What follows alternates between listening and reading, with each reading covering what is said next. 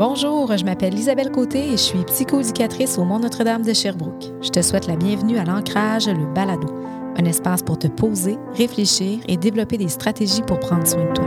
Bon épisode!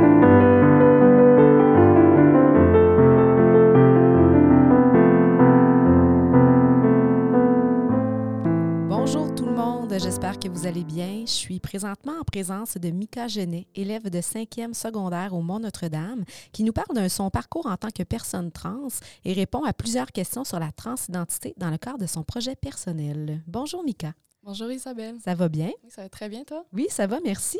D'abord, j'aimerais que tu nous parles un petit peu de l'objectif de ton projet. Mais dans le fond, dans le cadre de mon projet, j'ai décidé de le faire sur la transidentité. Et donc, j'ai posé des questions aux élèves du monde de façon anonyme. Euh, et dans le fond, mon, mon, mon objectif aujourd'hui, c'est de répondre à ces questions-là qui sont sur euh, des informations générales sur la transidentité ou des questions sur mon parcours personnel. Excellent. Je pense que ça va être très enrichissant. Merci d'être là. Euh, avant qu'on débute, j'aimerais savoir quel est le pronom que tu souhaites euh, que j'utilise avec toi aujourd'hui? Dans le fond, moi, j'utilise tous les pronoms, donc il, elle et elle, mais je préfère le pronom il. Parfait. On commence? Oui. Prêt? Super. Donc, première question. Qu'est-ce qui t'a poussé, Mika, à faire ton travail sur la transidentité? Dans le fond, ce que je trouve important, c'est vraiment d'informer, euh, parce que la transidentité, c'est vraiment un sujet assez tabou qu'on ne parle pas beaucoup. Euh, surtout au Mont-Notre-Dame, depuis que je suis arrivée au Mont, on parle vraiment pas beaucoup de ce sujet-là, de la transidentité ou de la non-binarité. Puis je trouvais important d'informer les gens, soit du Mont ou à l'extérieur, qui nous écoutent sur ce sujet-là. Super. Donc, je pense bien que, que l'épisode d'aujourd'hui pourra y répondre. Donc, d'abord, qu'est-ce que la transidentité? Donc, la transidentité, dans le fond, c'est le fait d'être euh, transgenre ou non-binaire, donc de ne pas euh, s'identifier au genre qui nous est assigné à la naissance. Et une question qui, je pense, est peut-être revenue souvent. Euh, comment on fait pour savoir qu'on est une personne trans? Sur quoi on peut se baser? Est-ce qu'il y a des règles communes? Bien, la plupart du temps, je dirais que ça se démontre par la dysphorie de genre. Donc, la dysphorie de genre, c'est vraiment un inconfort qui est basé sur euh, le sexe qu'on est assigné à la naissance, euh, que ce soit des stéréotypes euh, formés par la société. Donc, ah, les garçons ont les cheveux courts, les filles ont les cheveux longs, ou juste simplement la féminité ou la masculinité. Euh, dans le fond, pour ma part, j'ai pas de souvenir très clair du moment exact où j'ai senti un certain déclic ou une autre euh, réalisation. Euh, mais je crois que ça s'est fait de façon assez graduelle. D'ailleurs, avant de faire mon coming out en tant qu'homme trans, je m'en suis fait comme non-binaire. Euh, mais c'était pas quelque chose que je mentionnais beaucoup autour de moi. Mais je pense qu'en faisant des recherches puis en observant euh, des personnes comme moi dans le média, ça m'a permis de, de mettre le doigt sur ce que je ressentais vraiment. Et est-ce que changer de genre est un long processus? Je pense que ça dépend de chaque personne, dans le fond, parce qu'il y a, trois types de transitions, je dirais. Donc, la transition sociale qui va, durer, ben, pour commencer, c'est assez rapide, mais euh, évidemment, on rencontre plusieurs personnes euh, dans le courant de notre vie, donc ça va durer environ toute la vie.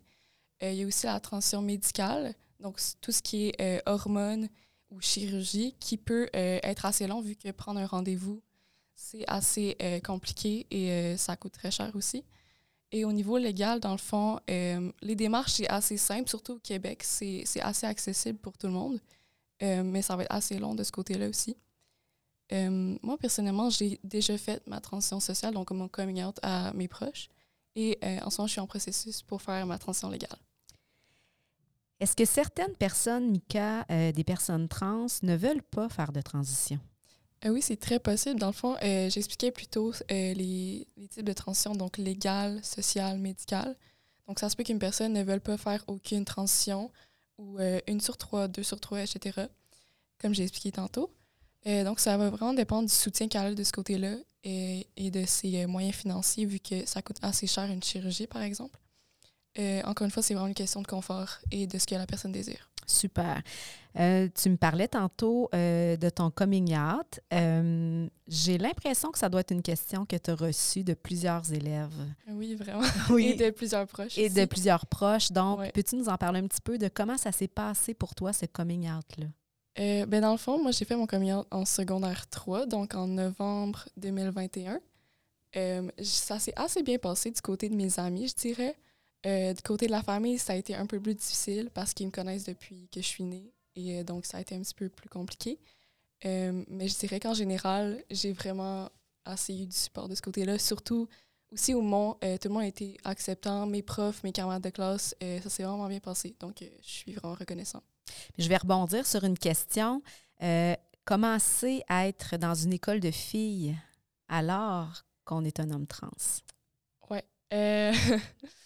Euh, ben, je dirais qu'au début, je me sentais euh, un petit peu mal à l'aise. Euh, puis je, me, je, pensais que le monde allait me, me sortir de l'école parce que j'étais pas une fille. et c'est sûr que je sentais de l'inconfort de ce côté-là, mais je crois que le fait que j'avais tant de support de ce côté-là, ça a fait que je me sentais vraiment confortable.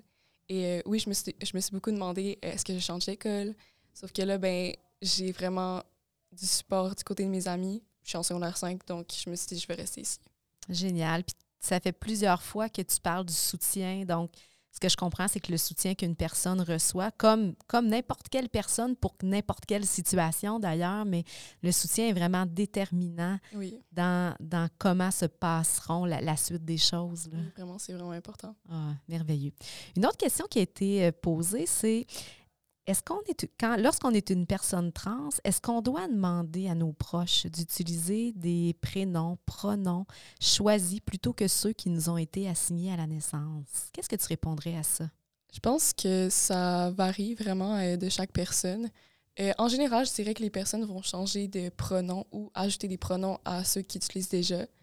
Euh, niveau prénom, je pense que ça dépend de ce qui rend la personne confortable. Donc moi, j'ai vraiment j'ai changé mon nom parce que je trouvais que mon nom était trop euh, féminisant, je dirais.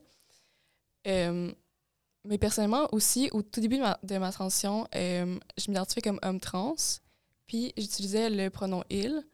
Et, maintenant, donc deux ans et demi plus tard, j'utilise tous les pronoms, puis je m'identifie comme personne gender fluide ou fluide de genre en français. Donc ça, ça prouve que le genre est vraiment fluide et peut évoluer avec le temps. Là, j'ai une question qui vient de qui vient comme de popper, si je peux dire, qui n'est pas nécessairement une question d'élève, mais euh, comment, comment tu réagis lorsqu'une personne a du mal à utiliser le prénom ou le pronom choisi? Les nouvelles personnes que tu vas rencontrer dans ta vie, j'imagine, c'est beaucoup plus facile, mais tu parlais de la famille tantôt pour qui ça allait être un petit peu plus difficile parce qu'ils te connaissaient sous ton prénom, pronom assigné à la naissance. Et quelle est ta réaction? Quand les gens, justement, ont des questions ou quand les gens vont utiliser un pronom ou un prénom qui n'est qui, pas celui que tu as choisi? Euh, ben dans le fond, je pense qu'au début de ma transition, c'était vraiment plus difficile de ce côté-là, euh, de comprendre pourquoi ces gens-là ne voulaient pas respecter mon identité. Euh, mais je pense que j'apprends à être plus patient de ce côté-là, puis de me dire que je crois qu'éventuellement, ou peut-être jamais, ça se peut, ils vont respecter mon identité. Oui, c'est un processus, c'est un processus que j'imagine te mûri quand même longtemps, toi, avant d'en arriver à, à faire ce coming out-là. Il y a quelque chose qui a grandi en toi pendant un bon moment. Donc, oui, j'aime quand tu dis le mot patience, mm. d'être patient, qu'on n'évolue pas tout au même rythme. On ne comprend pas toute cette réalité-là au même rythme non plus. OK. Euh, une autre question. Euh, que doit-on faire quand on va au magasin pour se choisir un maillot de bain? Lequel on prend? Question vraiment intéressante. Oui, vraiment. J'ai vraiment aimé cette question-là. Euh, dans le fond, il y a plusieurs options. Donc, euh, il y a le binder qu'on utilise aussi à l'extérieur de la baignade, euh, qui va être pour le haut du corps. Et il va avoir le GAF, donc G-A-F-F, pour le bas du corps. dans le fond, ce qu'il faut retenir de ce côté-là, par contre, c'est de, quand on achète ces articles-là, c'est de prendre une taille au-dessus pour assurer le confort. Euh, il y a aussi des, des, des méthodes de tucking et euh, de trans. Dans il y a du trans tape qui est aussi utilisé à l'extérieur de la baignade. Et euh, de ce côté-là aussi, il faut être assez sécuritaire pour, pour éviter de se blesser. Donc, oui. Oui. ben, en fait, c'est que tu utilises des termes qui sont assez techniques, puis peut-être que nos auditeurs ne savent pas ce que c'est un binder. Est-ce que tu peux nous l'expliquer plus précisément? Dans le fond, un binder, c'est une camisole qui va euh, en fait compresser la poitrine euh, pour, pour euh, éviter la dysphorie, dans le fond. OK. Donc, parfait. Est-ce que là, je t'ai un peu coupé? Y avait-il d'autres choses que tu souhaitais dire par rapport au maillot de bain? ben, je pense qu'il y a aussi des, des compagnies de maillots de bain qui ont des maillots de bain plus inclusifs, donc pour la, communauté, la communauté queer, pardon. Puis le mot-clé, c'est vraiment confort, dans le fond, de ce côté-là. Donc, je retiens, tu me parles de confort depuis le début aussi. On a parlé beaucoup de soutien, de confort. Donc, c'est respecter le processus de chacun, autant un confort plus affectif, psychologique, mais dans le physique aussi, de Absolument. favoriser qu'est-ce qui est bon pour chacun finalement et dans quoi on est confortable. Oui. Excellent. Euh, je pense qu'on serait rendu à la dernière, non, avant-dernière question. Donc, euh, dis-nous, Mika, qu'est-ce qui a été le plus difficile pour toi durant ta transition? Ben, je pense l'avoir mentionné plus tôt un peu. Euh, je pense que c'était vraiment plus dur de, réaliser que certaines personnes, ça va être plus dur pour elles de m'accepter. Ça va prendre plus de temps. Euh, et justement, c'est ça, j'ai appris à être plus patient et j'apprends encore à être plus patient euh, de ce côté-là pour être accepté. Parfait. Et dernière question, quel conseil donnerais-tu aux personnes qui cherchent à comprendre davantage la transidentité ou qui se questionnent peut-être sur leur propre identité de genre? Euh, ben, je dirais que se renseigner, c'est vraiment la bonne étape à faire de ce côté-là. Et euh, ce que je recommande, c'est vraiment l'organisme de Transestrie qui est ici à Sherbrooke. Euh, je suis allée plusieurs fois et je me sens tellement à l'aise quand je vais là-bas. Et dans le fond, il y a une variété d'activités qu'ils offrent. Donc, euh, il y a des discussions qui sont à peu près deux fois par mois. Donc, soit pour les parents et les proches qui souhaiteraient en savoir plus sur la transidentité, soit pour les adolescents qui soit se questionnent ou qui sont seulement trans ou non-binaires euh, pour avoir des discussions avec des jeunes dans- entre 12 et 18 ans. Et il y a des discussions pour adultes, donc de plus de 18 ans, qui sont trans et non-binaires ou en questionnement. Parfait. Il y a l'organisme Le Gris aussi qui peut peut-être Oui, soutenir. Exactement. Oui, je pense qu'ils sont déjà passés au Mont-Notre-Dame. Oui. Euh, il y a aussi le site transition- transitionner.info qui est vraiment euh, focusé sur la transition médicale, dans le fond, pour les informations sur les hormones, sur les chirurgies, etc. Parfait. Donc, à toutes les personnes qui se questionnent, qui aimeraient en apprendre davantage, accompagner un proche peut-être qui est actuellement dans une transition.